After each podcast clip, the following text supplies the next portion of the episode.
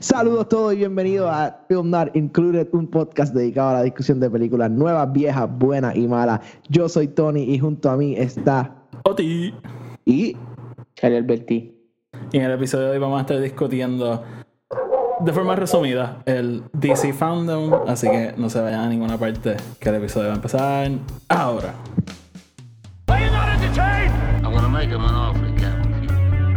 Frankly, my dear, I don't give a damn.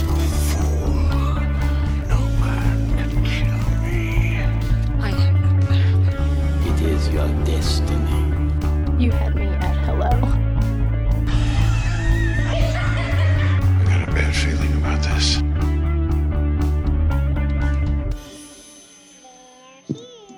Salud. Saludos mi gente y bienvenidos otra vez a otro episodio de Film Not Included. Tony y Charlie, que es la que hay.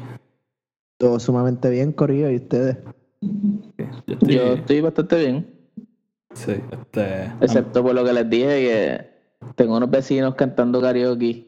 Mm, sí, A eso siempre es divertido. Yo tengo unos vecinos medio. Mis vecinos del lado, desgraciadamente, son personas bien mayores y no, no molestan en nada. Pero tengo unos vecinos en los pisos de abajo que.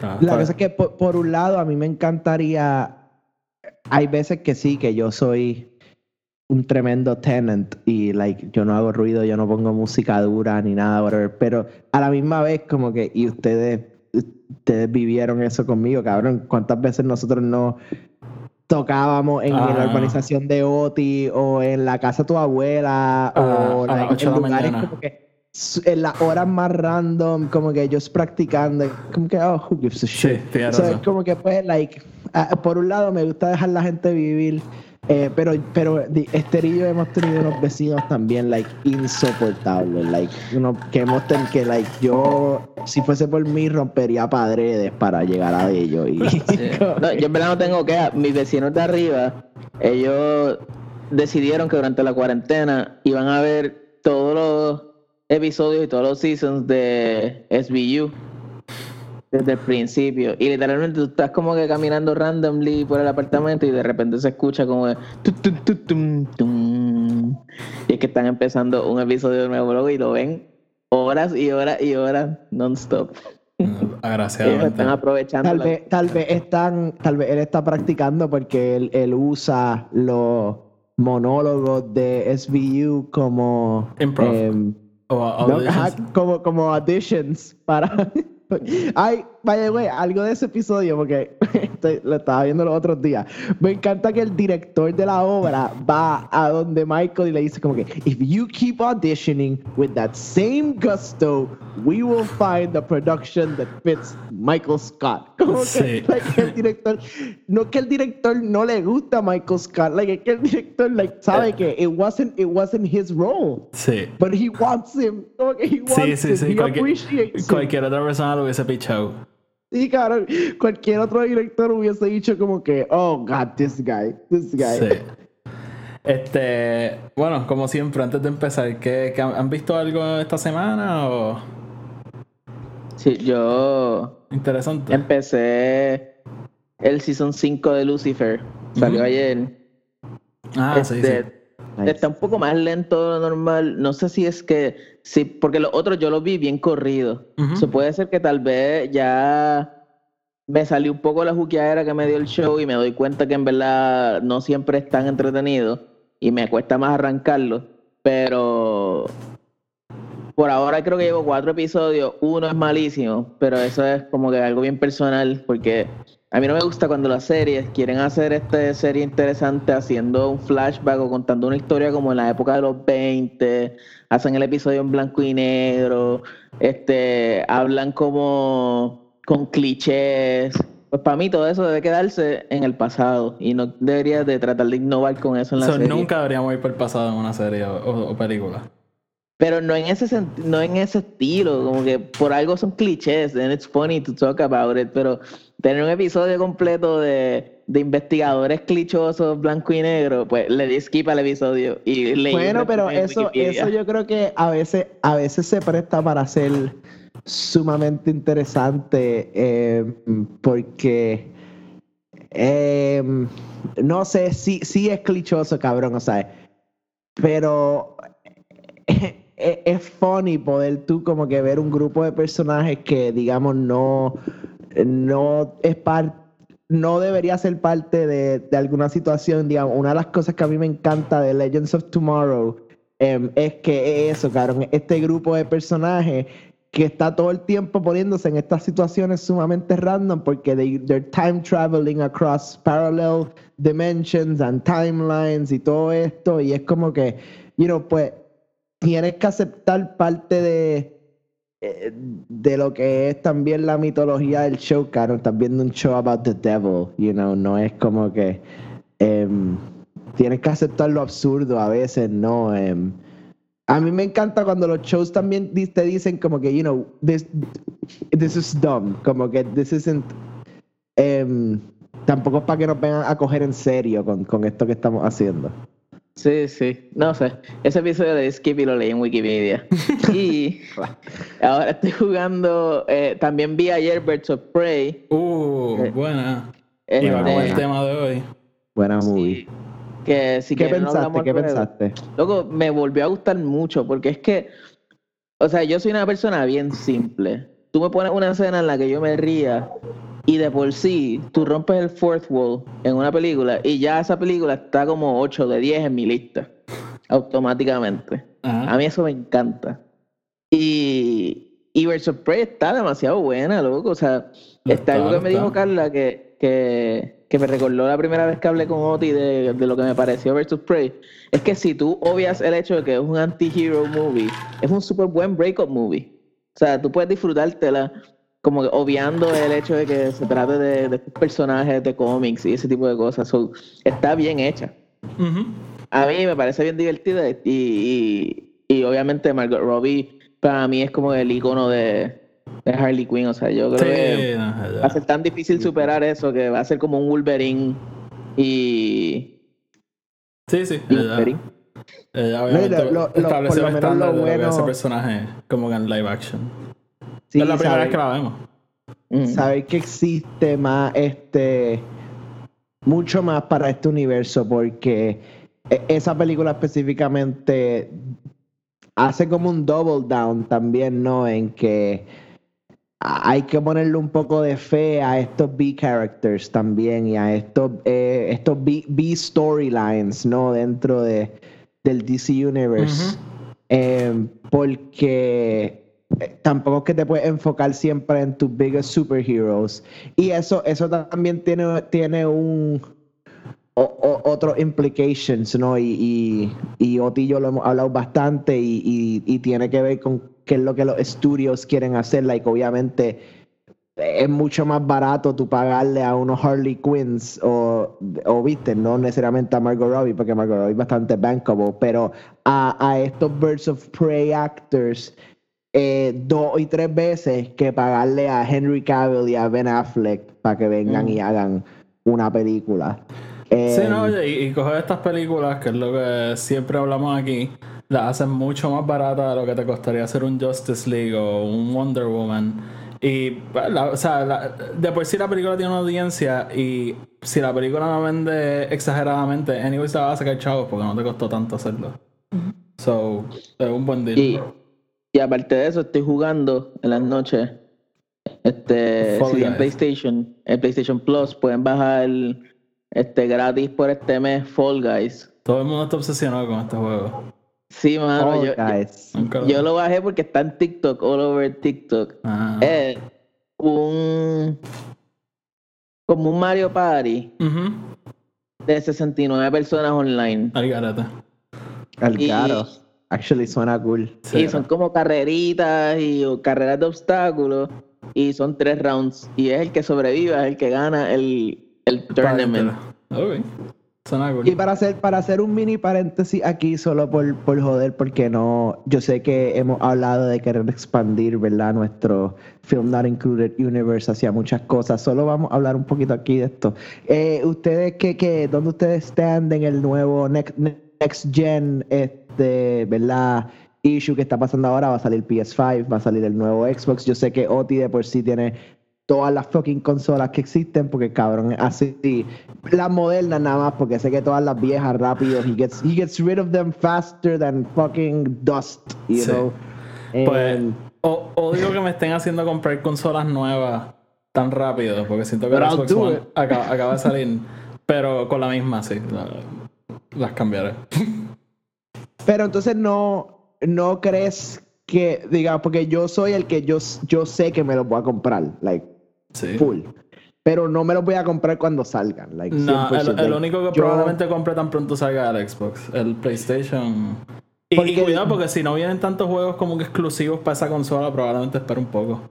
Pero esa Ah, es la bueno, cosa. yo, de que ya yo sé que Halo no va a salir con el Xbox, Por pues eso. entonces no tengo razón por comprarme Por el. Xbox. Sí, no, estoy de acuerdo. Y, y sé que, digamos, el Spider-Man, por lo menos, Miles Morales, yo digo, Ah. lo, lo, lo pudiese jugar en PS4 y comprármelo para PS5 cuando me compre el PS5 y jugarlo para PS5 solo por. Ah, ¿va a salir para PS4 diferencia. también?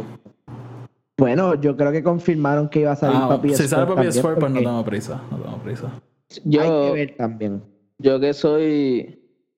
Yo, yo en verdad, yo compro las consolas según la cantidad de personas con las que yo esté hablando en el momento, que, que, que consolas tiene, porque yo no soy mucho de single player, so en verdad yo voy como que, like, I'm a sheep en ese tema. You're So, eh, creo que todo el mundo va a terminar comprando el Xbox porque por lo menos la mayoría de la gente simplemente lo compra por, por, por costumbre. Pero el PS4 me parece una, el PS5, perdón, me parece una súper buena opción por lo que ustedes están diciendo de los exclusives. O sea, Xbox por ahora perdió el único exclusive que llamaba la atención para tú comprar así de momento. PlayStation tiene un montón este, que entiendo que van a salir.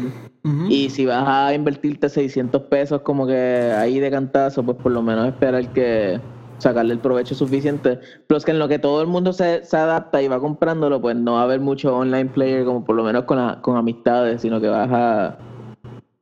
No sé, y también siempre pasa como los iPhones, que las primeras consolas empiezan saliendo como que bastante malitas y no quiero ahorrarme ese Sí, siempre hay que esperar a que salgan un par de updates y eso. Fíjate, con, con esta generación no fue así, pero yo me acuerdo que antes siempre era como que un peo. Los primeros Xbox 360 que tenían lo de. Lo de que. Lo del Red Ring of Death.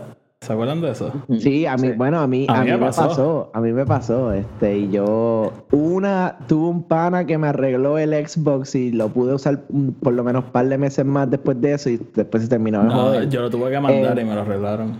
No se volvió a dañar, gracias a Dios. Pero, pero sí, loco, yo, lo, lo que pasa es que yo también eh, he querido tratar de entrar un poco también a lo que es PC Gaming. Y, y por lo menos en, en cuanto a lo que es PC Gaming, eso básicamente te incluye todo lo que es el Xbox. Em, so, he, pensado, he considerado como que si voy a hacer la inversión, like últimamente mi, mi computadora de trabajo, que es la que uso para editar y hacer mis proyectos de video, está como que lagueando un poco, so sé que tengo que hacer un upgrade de computadora, pues pudiese hacer un upgrade a una laptop de estas Alienware nuevas que también pudiese hacer gaming y, y como que entrar a eso y, y dejar la consola like para un eh, todavía la jugaría porque I'm- I am a console gamer like en- de corazón em, y eso nunca se me va a quitar pero pues tener algo to hold me off un tiempo también en lo que pues bajan los precios o sale porque me, me encojonó cuando Xbox sacó el Xbox One y después vino y sacó el Xbox One S como que y Pero eso siempre Xbox va a pasar. era- Eso Sí, pero eh, exacto, son como que yo lo yo prefiero esperar a que salga el PS5 Slim or whatever the fuck they're gonna call it y Ujú. va a ser un poco más barato eh, o el Xbox One Series X Slim. eh, es eh, tiny or whatever mini whatever the fuck they call it y es como que pues I can I can at least be part of the of, of the gaming world sin tampoco ser el que ah, me tengo que comprar la consola tan pronto salga o En verdad, al principio yo- y- Yo espero que, lo único que espero de estas nuevas consolas es que exploten el, el boom que ha tenido y, y el beneficio que ha tenido estos juegos que están haciendo cross-platform. Y los juegos de verdad se pongan para eso, porque entiendo que sería lo mejor para el público. Porque hace poco escuché unas quejas del juego nuevo de Marvel.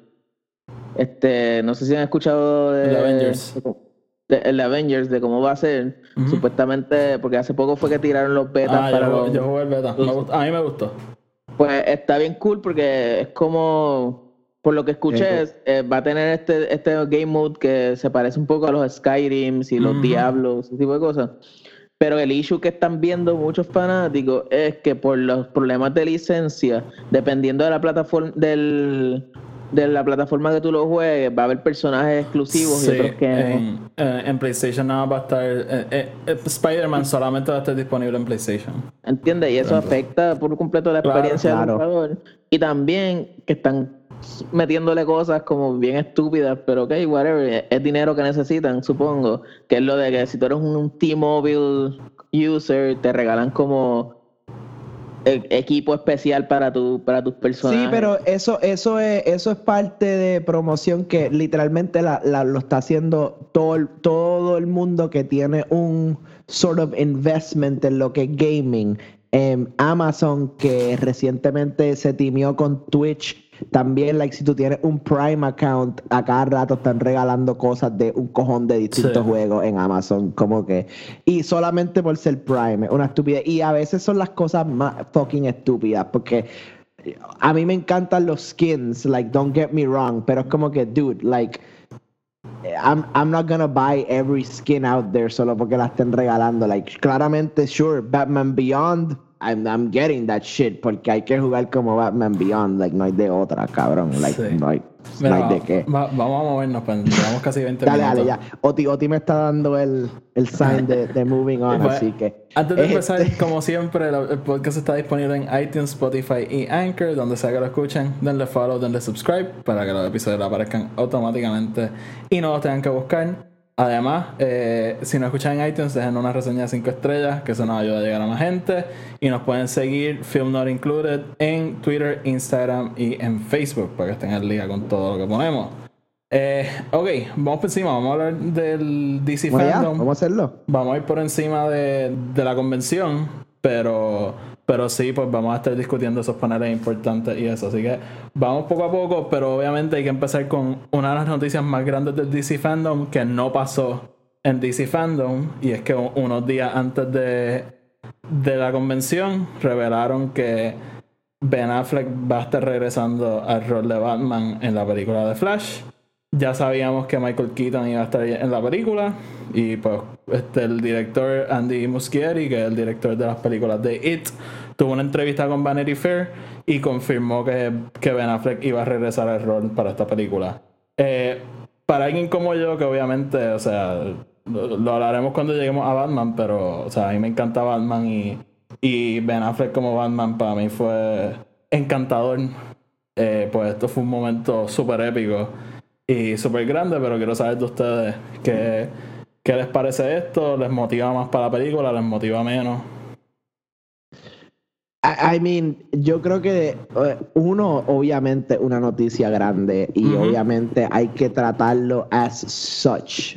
Em, por un lado, me preocupa que simplemente sea em, una manera de básicamente Ben Affleck poder for you know por, por no encontrarle otro uso a la frase like, literalmente matar a Batman em, de una manera u otra. Em, y, y yo creo que si algo hemos aprendido en los últimos días de DC es que DC e- está abierto a tratar cosas. Y, y no solo tratarlas sino que actually eh, put their money where their mouth is you Ujú. know porque Marvel habla con cojones cabrón pero ¿qué hemos visto de Marvel este año? nada Em, Bueno, pero, pero, pero no hemos visto nada por, las circunstancias. pero digamos, bajo las circunstancias, DC ha soltado un cojonal de información. Pero, ok, vamos a hablar de eso ya mismo. Vamos a hablar de eso ya mismo. Eh, pero, anyway, punto es que sí, me encanta la idea. Y tú y yo lo hemos hablado. Si va a hacer una historia de Flashpoint, like, va a tener que tener a Batman ahí in the center of it. Em, eh, yo creo que, y vamos a hablar cuando hablemos de actually el panel de Flash de fandom, em, hay un montón de, de tela para cortar en esta historia que Andy Muschietti está haciendo. Y, y se nota que the script es bien poderosa y que Andy como director y como creativo, a pesar de que obviamente le, está, le, como le va a dar su toque a las cosas, sabe cuán, eh, cuán importante realmente es la historia y cuán Sí. importante el, el tono que la, que la historia tiene que, no solamente la película, sino que los personajes y las situaciones que están pasando, porque Flashpoint no es cualquier historia de, Sí. de Barry Allen. Sí. Em, ¿Y tú, y tú Charlie, ¿qué, qué te parece que Ben Affleck vaya a volver? Pues yo no soy muy fanático de Batman, Ok. pero Batfleck. His name Batman. is Batfleck. Y si no te pones para el número de este fucking podcast, vamos a encontrar otro fucking guest, cabrón. pero Batman es mi versión de Batfleck. Ah. Este, no, o sea, yo Kevin por lo, Smith motherfucker. qué cool, qué cool que aparezca, ¿no? O sea, yo voy a confiar en que van a hacer bien la película por el momento. Y, y Flashpoint es algo que tienes que explicar súper bien. O sea, yo todavía me confundo un montón. Este, a mí DC tiene este issue con los timelines, big cabrón, porque obviamente creo que al principio se, se aceleraron un poco. Y, y, y sinceramente yo me pierdo constantemente. O sea, yo esto Bro, está más cuán confuso difícil que. es seguir 91 universos distintos, dude. What, what, what, are you talk- what are you talking about? What are you talking about? Literalmente me parece como cuando yo trato de explicar en Fast and Furious cuándo es que pasa Tokyo Drift en todo ese revolú de películas. Pues el es, timeline, el timeline. es el equivalente a eso en estas películas porque yo no sé qué está pasando. O sea, ahora vimos un montón de trailers en que es lo que vamos a hablar luego de en DC Fandom y yo que soy de verdad el casual viewer de estas cosas, yo me tengo que sentar a leer, tengo que hacer un mapa conceptual o algo Pues porque ningún, ningún. Aquí lo vamos a resumir todo y vamos a aclarar todo. Papi. Tú quieres Sosa, Flashpoint. Sosa- Sosa me dijo, estaba buscando un resumen del fandom, pero no lo encontré. Yo le dije, nosotros somos el resumen del fandom. Ok, so, eh, a mí, eh, a, a la preocupación de Tony con Batfleck, solamente voy a decir que no me sorprendería que efectivamente sea un paso para, obviamente, despedir al personaje, pero si es así, prefiero que sea como una película hecha para despedir al- a la versión de Batfleck de Batman en vez de dejarlo en Justice League sin saber, ¿verdad? Como que, que, que más de ahí. Simplemente, si, si esta película va a ser un send-off, pues, pues por lo menos tiene un send-off, ¿me entiendes? Y no simplemente lo dejamos de ver y ya. Y, y yo estoy contando con que eso es lo que va a pasar. Pero honestamente no tengo idea. Me estoy creo que preparando para, unirse me estoy al preparando para eso. movimiento de Batman.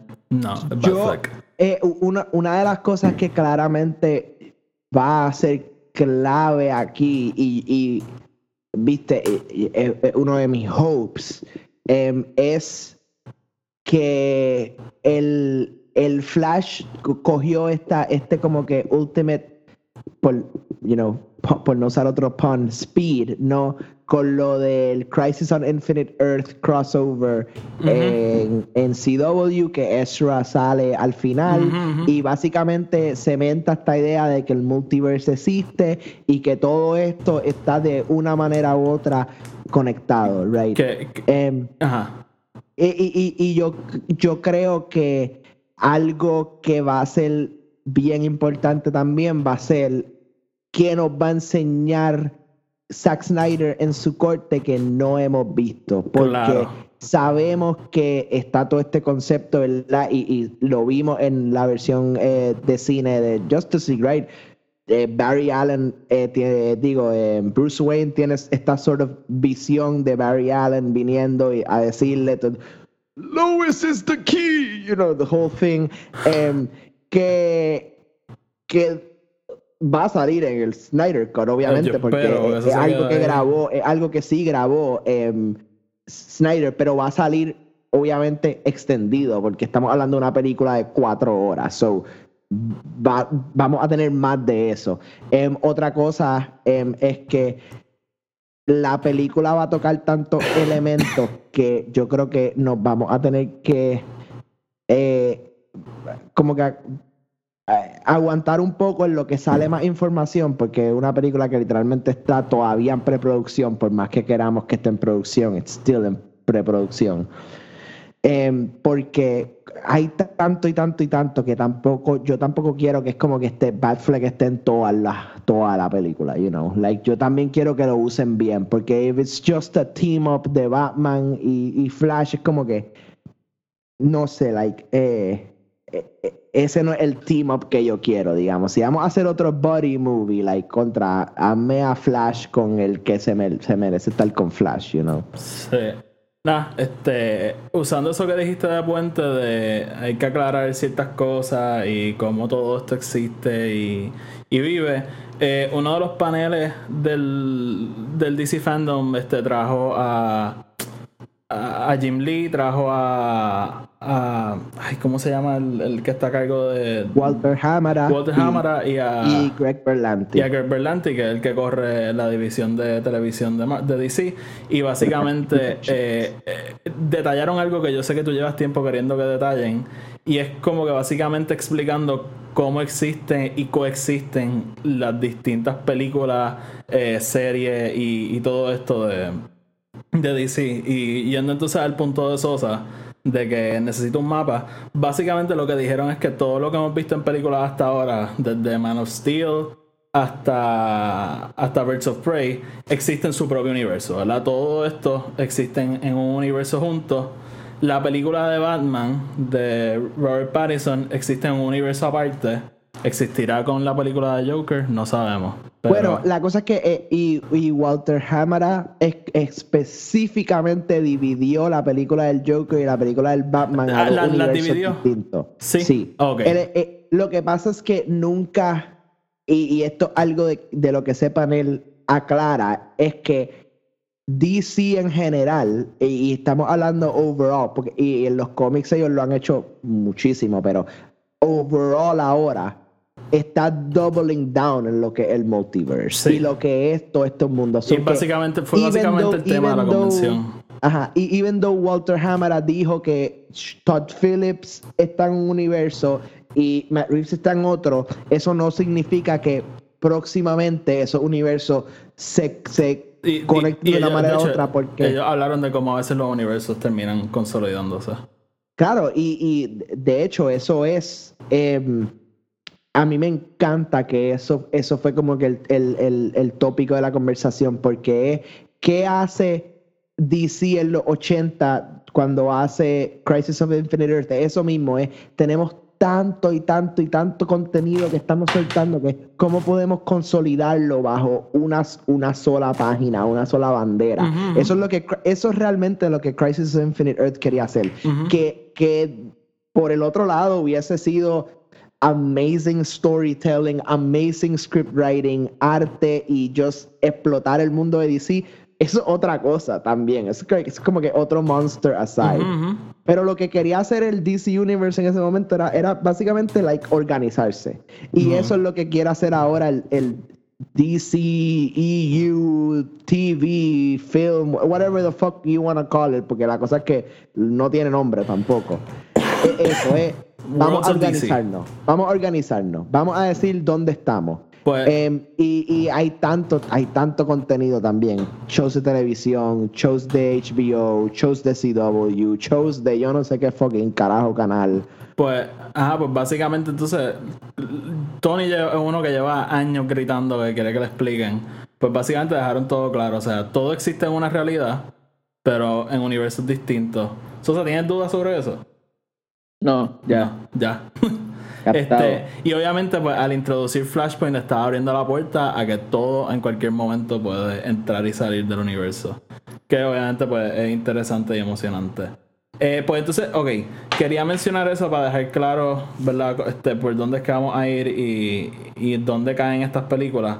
Vamos entonces de lleno con la convención. El primer panel grande, que fue el que abrió todo, este, fue el de Wonder Woman 1984. Eh, básicamente entrevistaron al, al elenco. Eh, estuvo la sorpresa de que apareció Linda Carter, que fue Wonder Woman en la serie ¿verdad? de los 70, 80.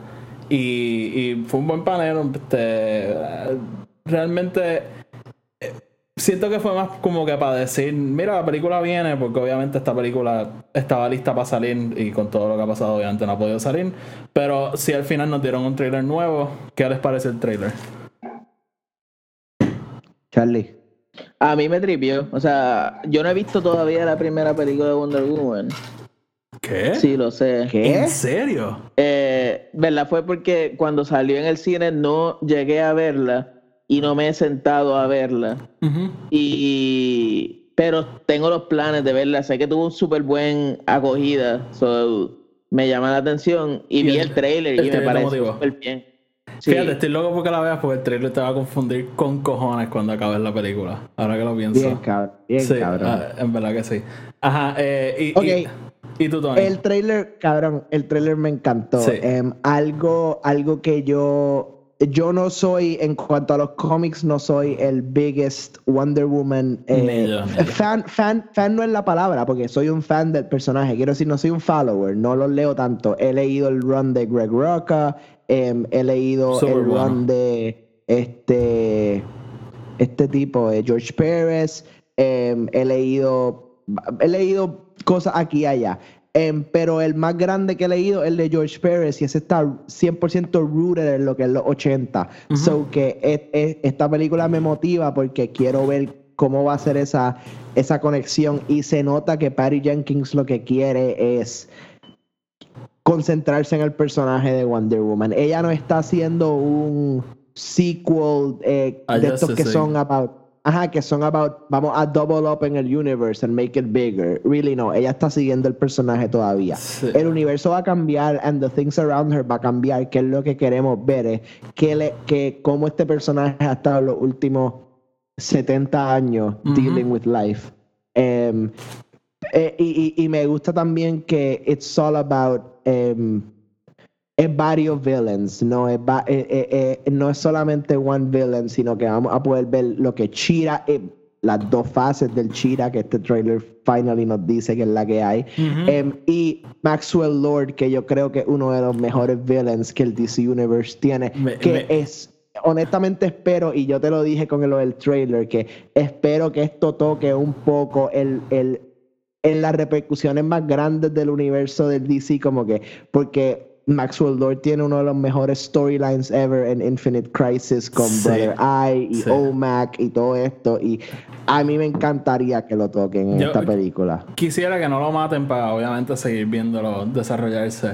Pero. Y actually está bien interesante porque en los cómics es Wonder Woman quien lo mata en los cómics también. So, Ujú. vamos a ver qué es lo que pasa en esta película porque si actually hacen eso, pudiese eh, pudiese actually como que ring un poco de bells de por qué entonces Wonder Woman ha estado bien apagada para Batman v Superman. Pues a mí, a mí el trailer me gustó un montón, creo que está súper bien hecho y es como que una, es como que esta pompeadera como que poco a poco va subiendo y subiendo y subiendo hasta que explota. Eh, me encantó ver a Kristen Wiig como Shira finalmente. El CGI me pareció medio, ah, medio, medio flojo, pero quiero pensar que a lo mejor todavía está en postproducción, pero me estaría raro porque se supone que esta película haya salido ya, pero no sé. No Este- sé, ta- tal, vez es una de esas cosas que es como que, ah, vamos a show it shitty en el trailer, pero en la película Sí, es un eh, poco mejor to- que- todavía tienen tiempo. Este, pero sí, no, el- el- todo lo que vi en el trailer me encantó. Se ve. Óyeme, y, y aunque no me haya gustado el, el CGI de Shira, como que el diseño está súper cool. Este, so, so sí, fue un buen panel y el trailer yo creo que fue bastante bueno para volver a despertar ese, ese ánimo con la película. El- a mí, ah, a, a mí me tienen más vibes de, no sé, usted- ustedes me sabrán decir que tal vez tiene esta, qué sé yo, involvement del equipo de trabajo de esas películas, pero a mí me tiene muchos vibes de Man of Steel que de cualquier otra película. No sé por qué, para mí Batman siempre se ve bien oscuro, bien dark, versus Superman y ahora que veo este trailer se ven un poco como grisáceos y, y, y tiene ese vibe la película.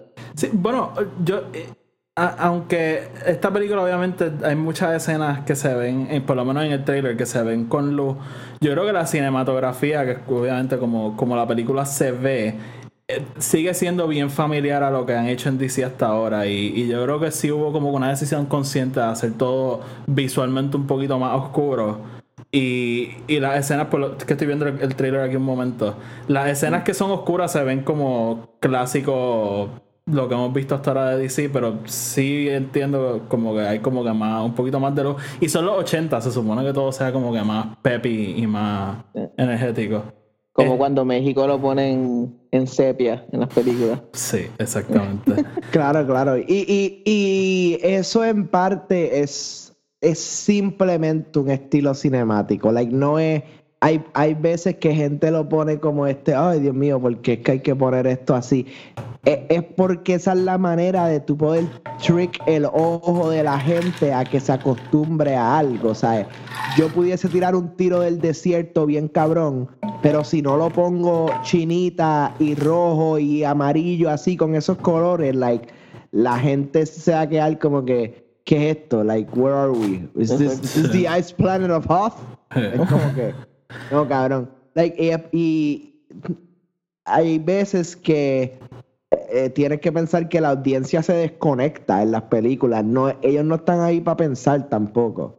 A mí, obviamente hay películas que tú tienes que estar ahí y actually decir como que, oh shit, espérate, wow, philosophy fucking Woody la cosa con Woody Allen, que sus películas a veces en verdad son bien cabronas, pero es como que cabrón, yo no quiero sentarme en un cine dos horas y media a pensar todas las dos horas y media about tu posición filosófica about this fucking situation. Es como que yo solamente quiero sentarme y ver gente dispararse o fucking joder y volar por ahí. Es como que Mm. yo no quiero tener que pensar esas cosas. So, obviamente los colores setean eso y lo, mucho de lo que hace el color grading es eso, es ponerte simplemente en un estado de que pueda eh, aceptar lo que está pasando y todo eso. Sí. Ok, pues vamos a movernos entonces al panel de Flash. Para mí uno de los paneles más decepcionantes de toda la convención. Este, porque obviamente sabíamos mucho de lo que... Sabíamos mucho de la película y no tocaron en casi nada. Eh, sí quiero mencionar que había leído que la situación con Ben Affleck no le iban a mencionar en el fandom porque a Ben Affleck lo firmaron eh, durante la semana y los paneles eran pregrabados. So, Sí, yo, y yo creo que eso es algo que el fandom realmente falló en aclarar muy bien. Y es que todo el mundo, o por lo menos el 90% de la gente, pensaba que esto iba a ser un live, like Comic Con, como que todo el mundo Sí, iba sí, a estar es ahí verdad. live en la situación. Y no, esto es un live to tape thing donde ellos se sentaron y regrabaron, como que pregrabaron todo lo que iba a salir, estas entrevistas, estas cosas, estas situaciones. Hubo gente que actually grabó in studio en Ujú. Burbank que se nota like, quiénes fueron, otros obviamente en sus países natales, porque hay un montón de gente internacional. Em, y entonces se conectó todo esto, ¿no? A través de esta situación. Eh, y esto realmente lo que fue fue, eh, you know, 10 horas de, de contenido que se grabó de cantazo Sí. para que se enseñara así. Like, no es que, no es que la gente estaba live ahí contestando preguntas y situaciones. Y, y si ellos hubiesen aclarado eso, la gente hubiese, hubiese entendido un poco mejor la situación porque Y, y también sobre Michael Keaton, tampoco lo mencionaron porque obviamente el- la confirmación de que él iba a estar salía en el artículo de esta semana. Nosotros lo sabíamos porque pues, no, no fue un leak, pero como que lo- los periódicos se dieron cuenta y, y lo reportaron. Pero DC no lo había anunciado oficialmente, so, probablemente por eso en ningún momento se hizo referencia a esto. Pero sí, en una de las artes conceptuales que enseñaron, vemos claramente a Flash con el Batman de Michael Keaton, que yo creo que pues, o sea, eh, sabían lo que estaban haciendo cuando hicieron esa imagen. Y, y, y algo, a pesar de que no nos aclaran que Ben Affleck va a salir en el panel, sí Andy Muschieri confirma que el, el suit nuevo de The Ah, Flash sí. Lo hace, lo, lo hizo Bruce Wayne para él. Y, y el Bruce, y actually Andy Muschietti específicamente dice, the Bruce Wayne he knows. ujú. O sea, Sí, como sí. que él específicamente dice como que, que, que vamos a ver más de otro Bruce Sí. Wayne. Em, Sí, sí, y, y Eh, hablaron de la importancia de Batman y, y todo esto en, en la Y, historia. y- yo creo que algo que tocaron que eh, es, es clave, ¿no? Porque mucha gente dice Flashpoint, Flashpoint, Flashpoint. Eh, y, Flashpoint es simplemente un standalone thing, ¿no? Que ocurre en el DC Universe. Eh, eh, pero hay tanta otra historia eh, around lo que es el Flash going back in time. Y es que hablaron mucho de que esto es un time travel movie. O sea, esto es un- una película que van a estar viajando bastante en el tiempo. Y sería interesante ver cómo, porque eh, algo que Ahora, ahora, estoy- ahora no me acuerdo si es en Batman v Superman o es en Justice League que, que Bruce Wayne le dice a Alfred como que yo llevo como 30 años en esto o algo así. Sí, sí. Eh, eh, como sí. que, que si, I mean, eh, está medio iffy, pero si hacen algo como que fucking Ben Affleck es actually Michael Keaton, cabrón, No, como que, no like, o algo así, como que no sé, like, tendría it'd be sentido. interesting. No tendría sentido. Este, ¿vieron el sub de, Tú no tienes Flash? sentido, loco. ¿Vieron el sub de Flash? Sí. Sí. Bueno, algo que no me gustó es que no me lo enseñaron de verdad, cabrón. No, me eh, se, enseñaron se veía súper oscuro. Se veía súper oscuro. Sí. Sí. loco. Este, lo, lo que sí quiero mencionar, y, y esto no lo voy a dejar ir hasta que hagan algo al respecto, y cada vez que mencionamos la película lo voy a mencionar. Ezra Miller estuvo, este, estoy pompeado para su película, pero me sigue encabronando que no, no hubo repercusiones y en ningún momento menciona. O sea, obviamente como parte del panel no iba a pasar, pero como que en- en este tiempo no han hecho ningún tipo de referencia a, a lo que pasó con él y, y la fan que él le metió un puño. Nada, lo que, no lo voy a dejar ir. WWE tiene esta mala costumbre de hacer esta mierda siempre. Ellos tienen a fucking Johnny Depp y Amber Heard en sus dos franquicias más grandes. Los dos están locos para el carajo, vamos. Pero en ningún momento han querido como que reconocer la situación que hay entre los dos. Lo que pasó con J.K. Rowling estuvo bien cabrón. Y en ningún momento hicieron un anuncio de, mira, nosotros no nos solidarizamos con este tipo de pensamientos. Y la misma mierda con Ezra Miller. O sea, ya un patrón Cabrón, de, de esta cabrón, gente con... Marvel, Marvel jamás menciona que Robert Downey Jr. era un fucking Tony, drug addict. pero es lo que siempre hablamos. Robert Downey Jr. tuvo un proceso de, mira, yo estuve mal, estuve al garete y desapareció por 10 años hasta que volvió. Y WWE tiene, se pasa haciendo esta mierda y en verdad me encabrona porque es como que es apostando a que a nadie le importa y está mal. O sea, lo tengo que decir, está mal. No sí, sé, yo pienso que te corre el rico también de que it bites you in the ass en un momento crítico en Dude, y es tan par fácil. de años. Y es tan Entonces- fácil. O sea, todo el mundo sabe que Ezra Miller está mal. Es tan fácil como sacar un mensaje diciendo, mira, yo tengo problemas de alcohol, tengo problemas de, de controlar mi coraje, qué sé yo, quiero ser mejor. Aunque sea mierda, pero hazlo, puñeta. Reconoce que lo que hiciste está mal. Eso es todo. Eso es todo lo que quiero decir. Está bien. está bien. Anyways, moviéndonos. Dale. Y lo voy a mencionar cada vez que hablemos de esta película. Hasta que lo reconozcan. Eh, del otro panel que vino, este fue el de Suicide Squad. Había mucha anticipación porque no sabíamos el elenco, no sabíamos los personajes que iban a ser. Son un cojón de personajes, son, no vamos a ir uno por uno alrededor de ellos. No vimos un trailer, pero James Gunn sí soltó un, un vistazo de como un featurette de behind the scenes. Y yo, y actually, yo creo que eso hasta mejor que un Sí. trailer. Sí, Yo creo que eso nos enseña mucho más de lo que va a ser la película que, es, que solamente Y, un trailer. y yo creo que nos da la idea de que esta película, en cuanto a scope, es bien grande. Como que vi muchas explosiones, muchas secuencias, este, que en realidad me, me, me motivó un montón para la película. ¿Sabes qué me gustó a mí? La emoción que mostraba James Gunn de estar como que envuelto en el proyecto. Y el, el eh, creo que hay unas partes en las que otras personas se expresan también de como que, James Gunn era ideal para la película. Y, y, y ver, no sé, para mí algo bien significativo en que, a que al director o Sí. el que esté envuelto en el trabajo le importe la película, porque es que por lo menos yo puedo vivir tranquilo entonces de que bajo los estándares de esa persona la película va a estar buena. Sí. Y James Gunn, que es alguien que yo conozco más que todo por todos los episodios que ustedes hablan de él, porque yo no sé, no sé guardar memoria de nombres ni de Guardians, trabajo él hizo Guardians.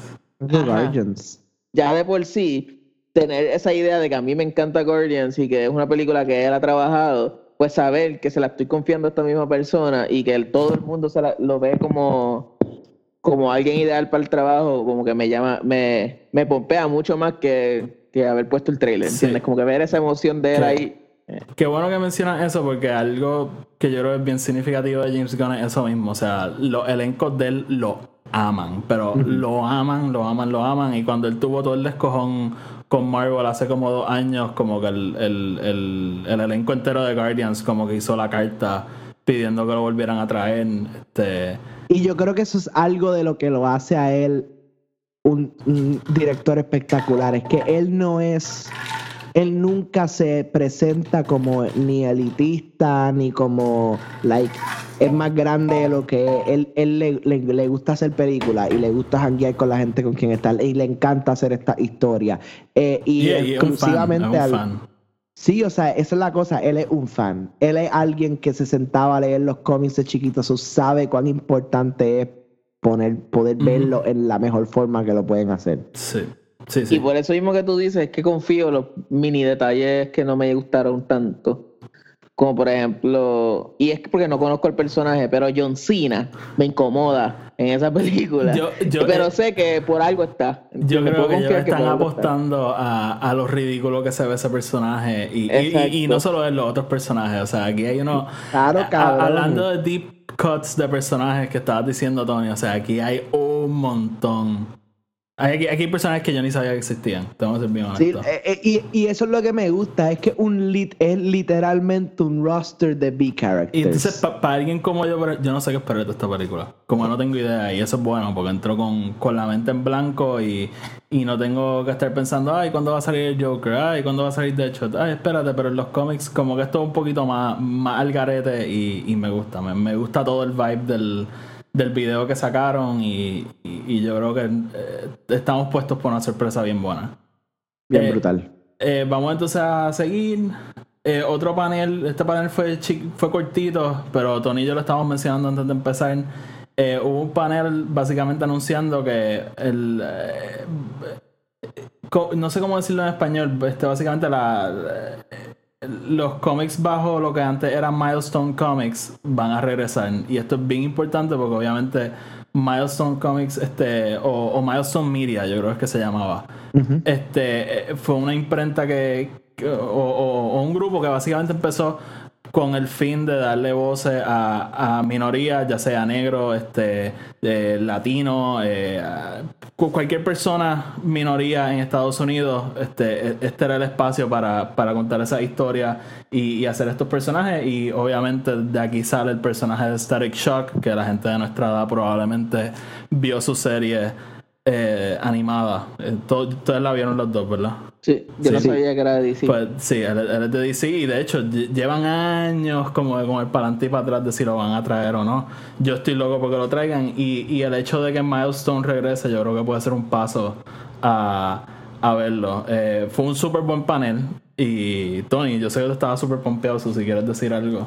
Sí, o sea, yo creo que es que me- primero hay que empezar con que Milestone Media de por sí, o sea, es un, es un big movement, no en lo que en lo que son los cómics, no, porque fue fue básicamente para el mismo momento que se estaba creando Image, es, es el Ujú. momento donde los los mismos writers y los, los- los escritores y, y artistas de cómics están diciendo, hey, nosotros tenemos más historias que contar fuera de lo que es el, Marvel el mainstream media, que en ese momento exacto era Marvel y DC. Em, y Milestone básicamente dice, hey, nosotros, ¿sabes? Somos eh, escritores y artistas eh, eh, afroamericanos y queremos contar historias, you know, que, que cuenten, you know, que, que nos traigan estos personajes a la vida.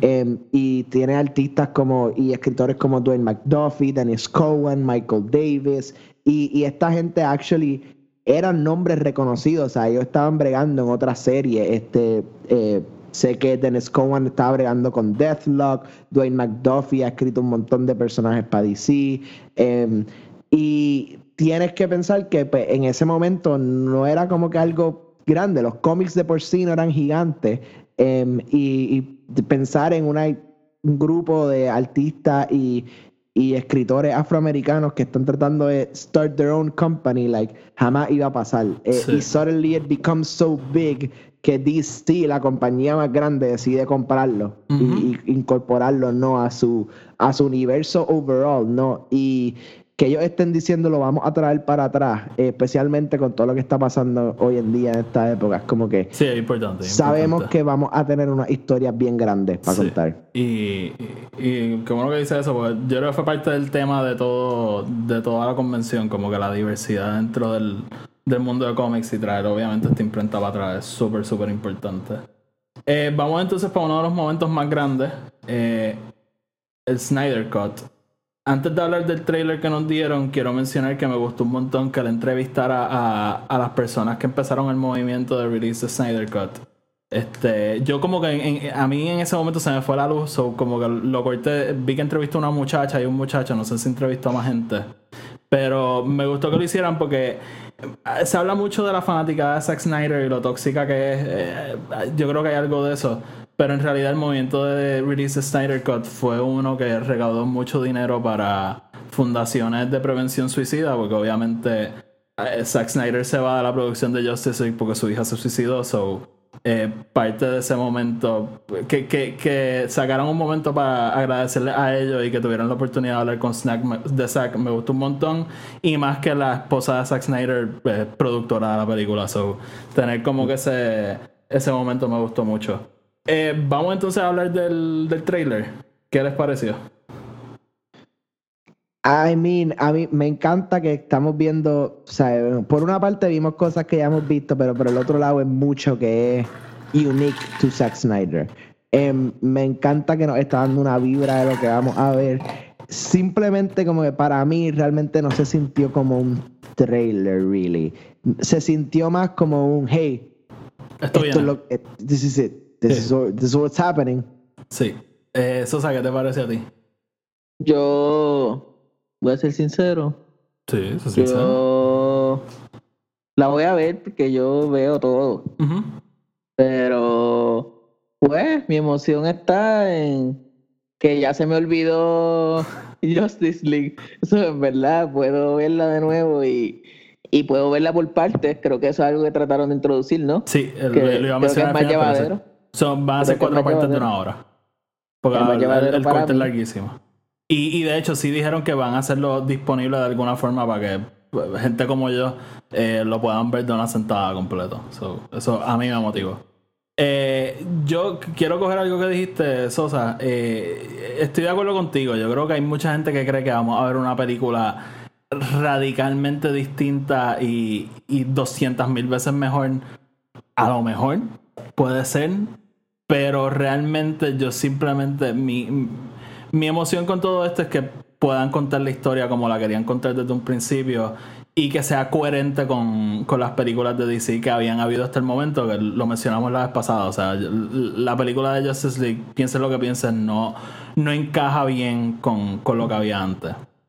Y, y, y quiero mencionarlo porque estoy seguro que mucha gente se va a sorprender que a lo mejor la calidad de la película no cambia tanto. Pero nada, a mí, a mí me motivó un montón porque obviamente enseñan muchas cosas que como fanático de DC por años, pues siempre he querido ver, siempre había querido ver a Darkseid. Este, y, me motiva a ver como que escenas que ya vimos, pero obviamente se ven súper distintas visualmente. O sea, no vimos casi nada del tercer acto. Y lo que te dije, este- esta película va a ser bien difícil mercadear porque ya hemos visto gran parte de la película. So, tienen que como escoger ciertas cosas. Pero a mí me gustó un montón. El trailer se siente súper Zack Snyder con la canción de Hallelujah. Que sabemos que a Zack Snyder le encanta hacer secuencias alrededor de canciones clásicas. Eh, eh, y, y, rehusar Hallelujah, como Sí. que, dude, come on. Claramente le gusta esa canción. Este, y. Y sí, mano. el- ah, y también quería mencionar: el, eh, hay secuencias que el CGI no está completo porque sabemos que la película la están terminando ahora. So, eh, es que vi gente diciendo como que, diablo, este CGI se ve al caro. Y es como que todavía la están, como que todavía la están terminando. Es bastante obvio que, que no es final. Pero, pero sí, este, algo de la película, que- del trailer que les haya emocionado o, o simplemente la existencia del trailer en general. A mí me encantó el, el Black Suit Superman como que actually en la escena. em, me, me encanta como que, que you know, él no, él no está diciendo, hey, como que, em, you know, I'm here to change the world. Como que en ningún momento le está diciendo yo voy a cambiar la, la- el mundo con esta Aunque, película. aunque él probablemente piensa eso. Sure, sure, for sure. Pero, pero que se nota que le está dando su tiempo, lo que le está Sí. dando cariño. Sí, sí. Y todos los actores están behind him, Claro, claro, sí. Eso es lo mejor. Sí. Este, ok, pues, Sosa, ¿algo más que quieras que decir de Justice League? No, o sea, No. Tiene, tiene, tiene ese beneficio de que a mí ya se me olvidó Justice League. So, en verdad, voy a poder ver como si lo estuviese viendo. Algo completamente nuevo. Sí. Este, ok, pues vamos a seguir. Este, un panel.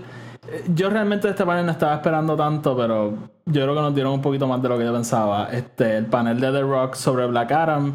Black Adam obviamente es como que el antagonista principal de, de Shazam y visualmente es bien similar a Shazam, pero es negro. eh, en vez de ser rojo y amarillo y blanco. Wow, wow, wow, wow, wow, wow. ¿Qué? I'm just saying, Ah, like you said black. chico, el suit es negro, amarillo y blanco. Este. eh, y, y pues obviamente sabemos que The Rock lleva años tratando de hacer esta película. Eh, sí mencionó que la están trabajando. Eh, mencionó que los antagonistas va a ser el Justice Society of America, que pues, de alguna forma u otra es la versión original de Justice League. Y, Y soltaron el motion comic ese. Sí. Este, y, Rock. y van a presentar el personaje de Hawkman, Doctor Fate, Cyclone y Atom Smasher. Como parte de Justice Society of America. Eh, ¿Tuvieron la oportunidad de ver la foto de The Rock como Black Adam? La vi. Sí. Sí. Este, ¿le, le llama la atención o simplemente, ok, cool? El, pero, ok, soy yo en un viaje. También tiraron un trailer, ¿no? O un video un video, un video. Es, es un motion comic. Sí, Pues, exacto. ¿Cómo le están llamando? Me gustó eso mucho. Porque yo no tenía idea de quién es este personaje. Ustedes en otro, en un podcast anterior mencionaron a Black Adam y yo traté de culiar como si sabía qué estaban hablando, pero no tenía idea. Ah, pues. Y, y, y, y ahora make sense que tú me digas, porque en verdad sí, sí parece, no sé, como que me tiene un sentido bastante perfecto con que tenga que ver algo con Shazam. Me, me, me tripió que lo introdujeran de esa manera, porque pues me ayuda a mí también saber de qué se trata. Eh, Hawkman, ¿se llama Hawkman? ¿Cómo se llama Hawkman. Hawk- Hawkman. Hawkman. Yo recuerdo haberlo visto en cartoons y yo... Hawkwoman salía en, Exacto. en los cartoons. Eh, chequea qué viaje más grande yo estaba o cuál era mi nivel de confusión que yo pensaba que eso era Thor y y Thor Woman y yo decía como pues este, eventualmente Thor lo cambian a mujer so makes sense pero ahora ya me di cuenta que tenía como que Ah, pues sí. una confusión bastante grande Pues les So- recomiendo entonces que vean el videito para, que, para los que estén como Charlie, que no, no Sí. conocen el personaje. y pero me, tengo una curiosidad y es que no sé qué tan cierto es lo de lo- los issues de contractuales que tiene The Rock con sus películas Ah, y lo no sé no- si no- eso que no puede es algo una que va- si, si eso es algo que va a estar envuelto en estas Oh. películas y- o lo pensaron mejor, porque acuérdate que pienso que si eso está en un contrato que, es público para colmo, pienso que eso afecta un poco como que... Honestamente, o sea, yo no sé cuán cierto es eso. Como que yo siempre he escuchado eso, pero no sé cuán cierto es. Pero Black Adam es malo. Eh, es un eso. anti-hero, pero ¿Mm? si pelea con Shazam tiene que perder. Exacto. Oh, Pues, eh, eso, eso me parece súper curioso y, y me lo he planteado, pero también, vamos, los contratos también, tú, tú puedes navegar alrededor de ellos y Sí, algo, pero, algo eh, se habrá afectado. The, The Rock es muchas cosas, pero no puede esperar que si él va a ser villano, como que no puede perder. So, no, Es- hon- honestamente, no, no sé cuán cierto es eso de sus contratos. Siempre lo han dicho, pero no, no sé si es verdad o no. Este, vamos a brincar por encima de dos paneles, el de Shazam 2 y el de Aquaman 2, que realmente son películas que probablemente si eh, no hubiese pasado la pandemia, probablemente hu- hubiesen tenido un poquito más de que hablar, pero obviamente pues cualquier preproducción de esas películas se, se tuvo que poner en, en pausa. Eh, Pero sí, pues obviamente los paneles para darnos una idea de que sí, que están trabajando y que, y que son cosas que... Y vienen. bueno, por lo menos Shazam oficialmente soltó, Ah, Fury of the soltó un Gods, título. se llama. Soltó título. Se llama Shazam Fury of the Gods. a- Oh. que, nos, que nos da a ver que va a tocar en los elementos eh, mis- misticiosos Claro. de, de Shazam y su Shazam, familia. que, que también realmente, pues, asumo yo que nos va a tocar mucho en lo que es Black Adam también, ¿no? yo, Porque. Yo me imagino em, que ya en esa película lo tendrían que ir seteando. Sí, y si no seteando, vamos a. Yo creo que deberíamos de tener algún tipo de, por lo menos, cameo situation o. After, o- after credit o. O, o aunque no lo saquen como que, ah, salió The Rock el personaje, coño, un fucking cave painting por lo menos con Sí, el sí. cabrón, ¿tú me entiendes? Algo así. Sí. Em, Sí, a- alguna Al- referencia. sí, o, o- o parte de co- como lo, como, lo hizo, como lo hizo Zack Snyder en Batman v Superman, que es como que él nunca nos presenta a Barry Allen ni Aquaman, pero los vemos. Sí, sí. Eh, a mí no me gustó so- cómo lo hicieron, pero sí. Sure, obviamente. It has Sí, issues. I'm, not saying it- I'm not saying it's perfect, bro. Este, vamos entonces. ¿Qué más? Ok, vamos a mencionar por encima este, los dos juegos antes de movernos al, al final de la noche. Dale, Pero vamos, pues quiero hablar de esto. el primer, quiero hablar de esto. el primer juego que anunciaron fue Gotham Knights, este, que va a ser el juego de WB Montreal. Tony, háblanos. Ok, WB Montreal, sabemos que ellos son el, Los que el, hicieron Arkham Origins. el wheelhouse que va a seguir el mundo de Arkham, ¿no? Este, y este, este juego que nos soltaron se llama Gotham Knights. Eh, Oti y yo hemos estado tratando de descifrar exactamente dónde en el timeline es que esto cae. Pero eh, algo lo que yo le decía a Oti, ¿no? Es que eh, eh, Warner Brothers Games simplemente está tratando de usar parte de lo que les dieron, ¿no? Y está usando parte de la premisa, ¿no? Que Arkham Knight nos deja. So estamos en este mundo, ¿verdad? Post Bruce Wayne. Bruce Wayne no, o sea, no está. o- spoilers, al o- final de Arkham Knight, Bruce Wayne, entendemos que, que fakea su muerte. Right. Em, y pues parte de lo que este juego nos setea, ¿no? Es Gotham City necesita un, un héroe, ¿no? Que siga saving the city from itself. Y pues este juego, te, tienes cuatro personajes, ¿no? Estamos hablando de Nightwing, Robin. eh, Batgirl, Robin Y Red Hood. Red Hood. Eh, estos cuatro personajes son nuestros playable characters. Con ellos estaríamos tratando de básicamente save Gotham from itself. Eh, sabemos que va a haber un roster bien grande de villains, pero de lo que tenemos entendido, nuestro main villain of focus va a ser Court of Owls, eh, que introducido El- por Scott Snyder y Greg El- Capullo en su como, de Batman. como lo dije, el Court of Owls es un, eh, un villano interesante porque es como que un colectivo y representa como que el, el daño social que pueden crear las élites. Básicamente eso es lo que representa y, y, y uno de los mejores cómics de los últimos 20 años de Batman. So, me gusta que los traigan. Eh, realmente vamos a seguir tratando de descifrar cómo es que encaja esto en el universo de Arkham porque no sabemos.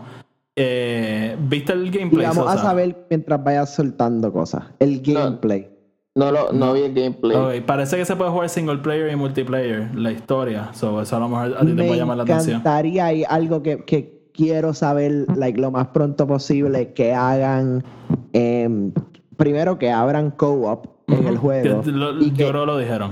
y no solamente co-op que hagan algún tipo de online co-op porque Estoy- eso estoy estaría seguro cabrón que va a venir todo eso. Like, si yo puedo jugar, digamos, contigo o con actually ustedes dos, like, y tener un Sí. corillito de gente jugando, like. Y, y vamos a hablar un poco también en el próximo juego, que yo creo que eso es lo que los dos También juegos están abriendo, ¿no? Es como Sí. el co-op va a actually ser Sí. bien grande. Sí, el, y este juego va a salir en el 2021. Y después mencionaron Rocksteady, que fue la, la- el otro estudio que trabajó en los juegos de Arkham. eh, anunció su juego de Suicide Squad. De ese no vimos gameplay. Sí sabemos que Harley Quinn, Deadshot. Eh, ¿Cómo es que se llama el tiburón? Siempre se me olvida.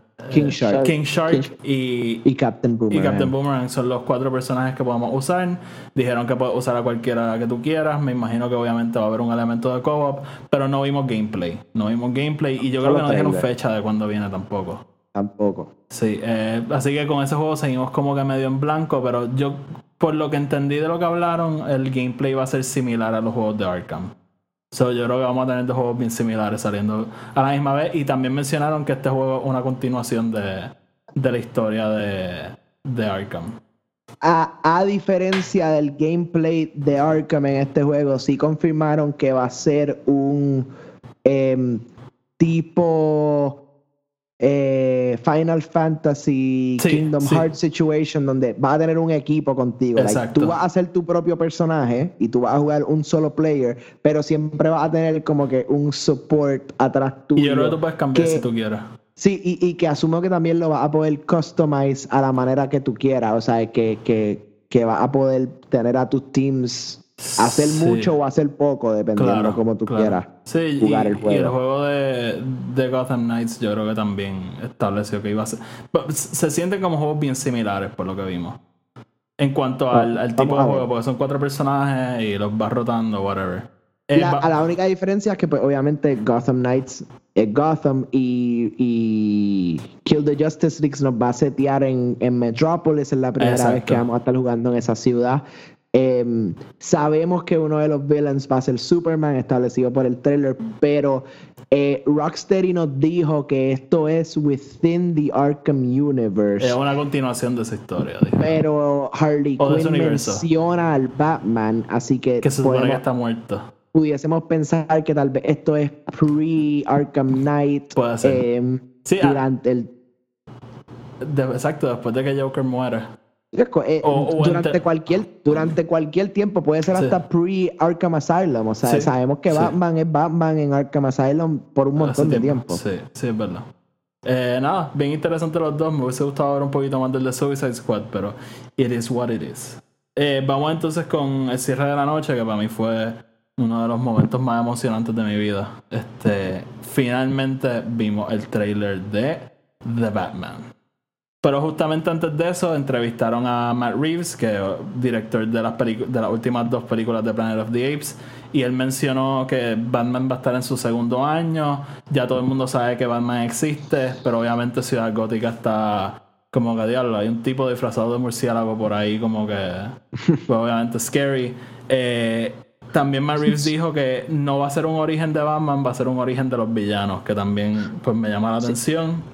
Son nomás escenas del pasillo de, del teatro donde mueren los padres de Bruce. Quisiera pensar que no, pero vamos a ver, vamos a ver. Este, y qué otra. Ah, entonces, ah, de hecho, habló un poquito de la serie del- de la policía de Ciudad Gótica. Me motivó, honestamente me motivó. Él, básicamente, él dice que van a explorar cómo, cómo la policía llegó a ser lo corrupta que es y va a tomar lugar durante el primer año de Batman. So, eso pues me, sí, sí me llamó la atención un poco. Eh, vamos a ver del trailer. ¿Qué les pareció? Lo he visto como cuatro veces desde ayer. Lo vi leaked primero sin querer, Sí. porque pues yo no sé de esto. Ah, te lo Pero, dejamos pasar. pero debo decir que vuelvo a sentir una emoción por una película de Batman como lo vi con el primer trailer de, de la película de Bane. Ah, ok. Sí, sí, sí. O sea, el trailer de la película de Bane con los sonidos estos bien, bien ensordecedores y, y, y que te quedaba, no sé, daba hasta un poco de taquicardia cuando lo veía. Me volvió a pasar con este, Sí, con este trailer. Y, y fíjate, yo creo que pueden ser bien similares porque en, en ese trailer como que tú sabías que estaba todo jodido, hablando del de Dark Knight Rises, pero no sabías qué carajo había pasado. Sí, y- no, y tienes que verlo más de una vez obligatoriamente. A mí no me encanta ver trailers, pero lo tienes que ver más de una vez porque yo lo vi por primera vez y en verdad no identificaba ni siquiera en quién era el, el, el villain principal. Sí. Y para colmo me confundí, tú sabes que al, al final sale como que... El question mark. el question mark. Yo dije, ah, pues que tal vez no saben la fecha en que va a salir por todo esto. Y después no tenía sentido eso porque obviamente iba a ser los 2000. Ajá. Y, y lo volví a ver y, y seguía cuestionándomelo y me encantó. Me, Robert Pattinson es un actor que yo solamente he visto sinceramente en Twilight. Oye, como mitad Ah, del you mundo. dumb bitch. Mitad del mundo. sé que sus películas eh, indie supuestamente son buenas. So, de verdad, de verdad, y se los dije la otra vez, la única queja que tengo es que lo deberían de peinar un poquito para atrás o darle un recortito. Esperemos que eso sea como que solamente en esas escenas. Pero me encantó su me encantó su voz, que no se ve, no suena como no sé, a, a veces hasta me parecía goofy en el resto de las películas de Batman. Sí. En esto me pareció súper bien. Me pareció súper bien este eh, lo- el portrayal de los villains. Yo creo que en el, en el mundo de los, en el, qué sé yo, en los espacios donde está Batman, siempre me han gustado mucho más los villains que, que el mismo Batman y esta vez creo que de nuevo van a volver a, a darme esa a darme esa razón de que me gusta más que cualquier otra cosa. Y creo que también se distancia bien brutal de, del resto de las películas de Batman, como que me da este fresh start de como que, ok, este es otro Batman, esta es otra historia, Sí. como estoy viendo esto nuevamente. Y, y me daba hasta los vibes de, que no sé si es, tal vez eso es, eh, hay un cartoon de Batman en específico donde Batman es con ese mismo porte, que es un poco más flaco, creo que es un Batman bien moderno del futuro, creo que hasta Bruce Wayne este Más viejo. es más viejo. Batman. Beyond. Batman Beyond. Pues me, daba esos mismos vibes y, y, y, y conectaba conmigo. No sé, me gustó. te gustó. Este, tú, Tony. I mean, a mí me encantó. Yo creo que simplemente setea, like, just how good the movie's gonna be, cuán bien el personaje, like, fits. Em, a mí, yo creo que es que eh, eh, eh, a mí me encanta el ramp up que tiene el trailer, ¿no? Porque uno de esos trailers que como que empiezan cero y terminan 100, like, no matter. Y, loco, en ese... Cuando de momento tú, cuando Batman empieza a darle puño al tipo de ese momento, sigue dándole como que, ah, loco, ahí yo dije como que este es Batman, El, este, el- ya el no, no me tienes, se siente como cabrón.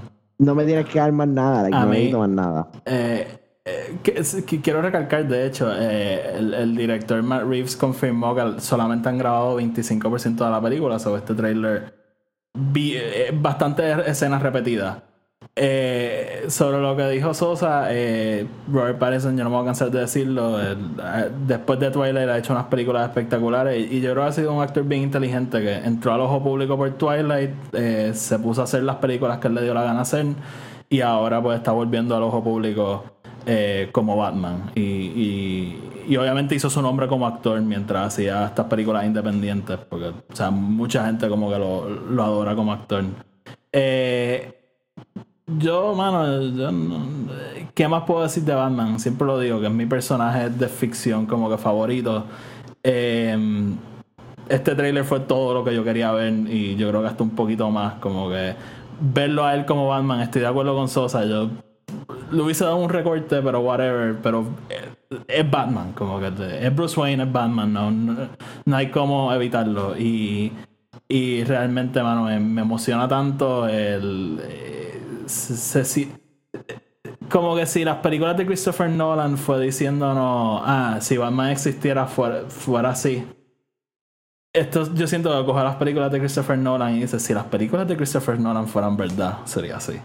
Y es como que pues, haciendo a Batman como que aún más realístico y por lo menos de lo que vimos. Eh, me encanta que no tiene, que todo se ve como que bien crudo, ¿no? No es como que tiene estos artefactos super high tech ni nada. Se nota que es un Batman que está empezando y que todo lo hace él. Eh, y, mano, me- a mí me volvió loco. Realmente fue todo lo que quería y más. Como que valió la pena la espera por un trailer. For sure. Sí. Y, y, y, y todavía lo que falta por darnos, porque eso Sí, es un teaser. Eso 25% es, de la película nada más. O sea, es- O sea, está- estamos viendo tanto. dos minutos de 25% de una película. Que ya, ya vi demasiada gente como que, ah, no me gusta, ah, esto va a ser una mierda, o ah, esta es la mejor película del mundo. Vamos a esperar, vamos a ver la película. Y Espero también que Catwoman como que justifique nuevamente por qué traer el personaje again. está bien, pero Pero, ese soy yo. eh, Catwoman. Eh, Catwoman es un personaje que yo creo que en las películas no se le ha hecho justicia, pero ella es tan importante al- a la historia de Batman que espero que esta sea la vez que, que sí lo como que lo, lo hagan a la perfección. Nada en contra de, los performances ni nada, pero yo creo que nunca lo han hecho bien en el cine. En cuanto a la relación de ellos dos. Eh, Si en algún momento, perdón, si en Ah. algún momento ven el trailer de esta película con la canción de The Kill de 30 Seconds to Mars, sepan que aquí lo dijimos primero. Ah, sí, porque So- Sosa alega que, y yo estoy de acuerdo, que, que Robert Pattinson con el maquillaje, cuando se quita la máscara, es idéntico a Jared Leto en, al principio de, de 30 Seconds to Mars, y yo concuerdo con eso. Ay, Eh, Dios mío. bueno, ya, vamos a cerrar. cerramos. Cerramos. Pues, oye, en términos generales, yo creo que el fandom fue un éxito y una victoria bien Bueno, importante y, para DC. sorry, no, no basta decir que no lo dijimos al principio, like, el fandom ahora se dividió en dos, so en tres semanas, tres, tres, Tres cuatro semanas. vamos a tener otro em, Evento. o- otro evento que hace el simplemente sobre los cómics, eh, más cosas de televisión. Y lo podemos tocar eh, aquí más- cuando pase. Y, vamos a hablar un poco más del, porque van a haber reveals de Sí, seguro, de alguna sí, manera sí. u otra, así que. Está bien, pues nada, eh, antes de irnos, como siempre, ah, o sea, le- les pregunto, ¿le- ¿creen que el fandom fue una victoria para DC o la- les emocionó para el futuro o, o qué? I mean, es, es- es diferente, eh, eh, es diferente a lo que hemos tenido antes. Y yo creo que es algo bien interesante, especialmente cuando un mismo publisher dice, you know, we can do it ourselves, no necesitamos depender de nadie. Em, pero claramente necesita un poco de trabajo y necesita algo distinto si va a querer seguir subsistiendo por sí solo.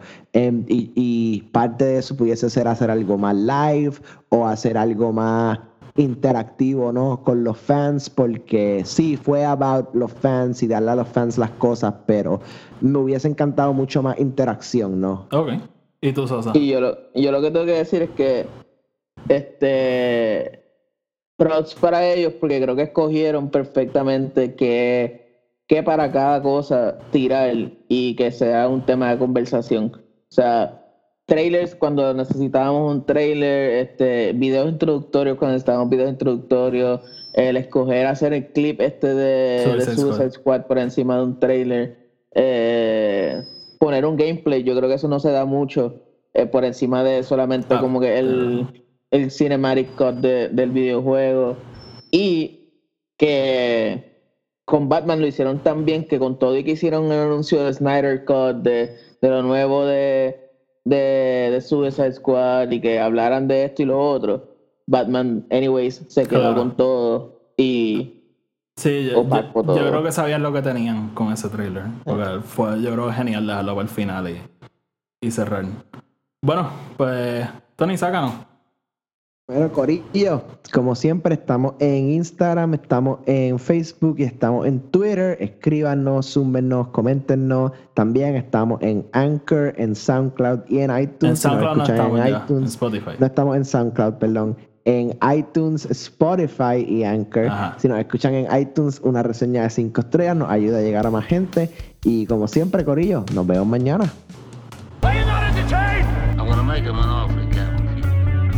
frankly, my dear, I don't give a damn. Nobody can kill me. Isaac, It is your destiny. You had me at hello. I got a bad feeling about this.